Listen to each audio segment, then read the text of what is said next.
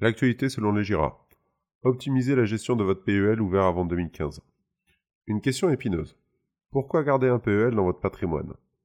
Depuis la chute des taux d'intérêt en zone euro, les plans d'épargne logement au PEL retrouvent de l'attrait du point de vue de leur rendement. Avec une rentabilité nette supérieure à 2,5%, le PEL ouvert avant 2015 devient un placement plus rentable que la majorité des fonds en euros des contrats d'assurance vie. Alors quel arbitrage devez-vous effectuer entre vos différents placements financiers, que ce soit l'assurance vie, les comptes titres, les livrets ou bien le PEL Quelques rappels sur le plan d'épargne logement pour commencer. Le PEL est un placement bancaire réglementé. Ce placement long terme peut être conservé jusqu'à ses 15 ans. Il permet, au terme de la période de blocage de 4 ans, de pouvoir récupérer son épargne rémunérée à un taux défini en fonction de sa date d'ouverture. En cas de projet immobilier, l'épargnant peut obtenir un prêt d'épargne logement à un taux préférentiel, ainsi qu'une prime d'État. Toutefois, le montant du crédit préférentiel octroyé dépend des intérêts qui auront été perçus pendant la totalité de détention du plan. Le PEL impose un certain nombre de contraintes listées ci-dessous. Le versement minimum à l'ouverture d'un PEL est de 225 euros il faut y verser obligatoirement un minimum de 540 euros par an, soit 45 euros par mois, 135 par trimestre ou 270 par semestre. Le total des versements ne doit pas dépasser 61 200 euros. Aucun retrait partiel n'est possible. Tout retrait entraîne la clôture totale du plan. Une clôture avant deux ans est pénalisée par une moindre rémunération. En termes de fiscalité, le PEL revêt des avantages notables en tant que livret réglementé. Côté prélèvements sociaux, les cotisations sociales de 17,2% sont prélevées lors de l'inscription en compte des intérêts de l'année, soit le 31 décembre, ou alors lors de la fermeture du plan. La prime d'État est soumise aux prélèvements sociaux au taux en vigueur à la date de sortie du versement. Côté impôt sur le revenu, depuis le 1er janvier 2018, les PEL ouverts après cette date sont fiscalisés tous les ans. Même si le taux de fiscalité est désormais de 12,8%, cela réduit très fortement l'intérêt de procéder à de nouvelles ouvertures de plan. Pour les autres, les intérêts sont exonérés d'impôts jusqu'au 12e anniversaire du plan. Au-delà, les intérêts du PEL sont imposables à l'impôt sur le revenu. À compter du 1er janvier 2018, et sauf cas particulier de dispense d'acompte, un acompte fiscal de 12,8% est prélevé par la banque lors du versement des intérêts. Cet acompte est ainsi déduit du montant des impôts de l'année suivante. La prime d'État n'est pas imposable quelle que soit la date de versement. Alors PEL ou assurance vie, quel placement privilégier Pourquoi garder un PEL ancien?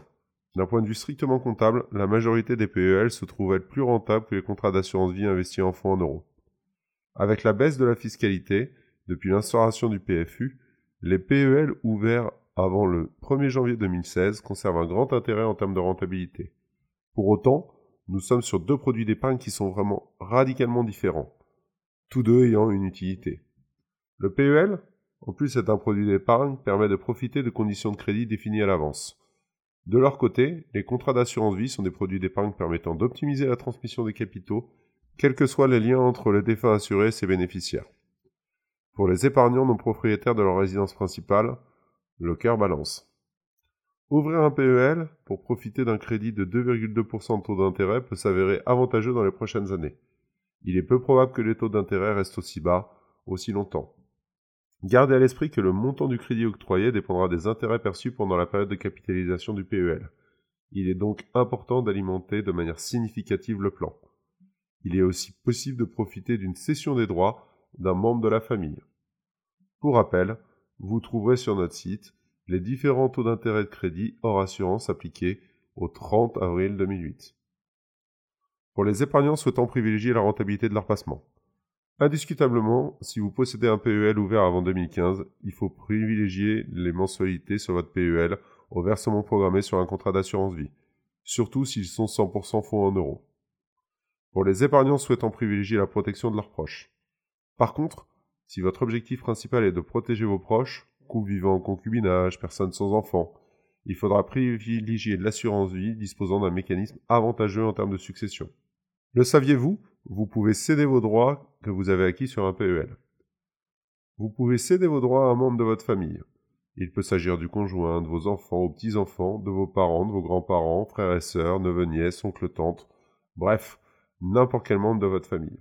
Il peut aussi s'agir des conjoints de votre frères et sœurs.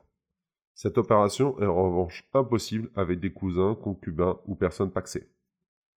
Les conditions de cession alors? La cession se fait en une seule fois à destination d'un seul bénéficiaire.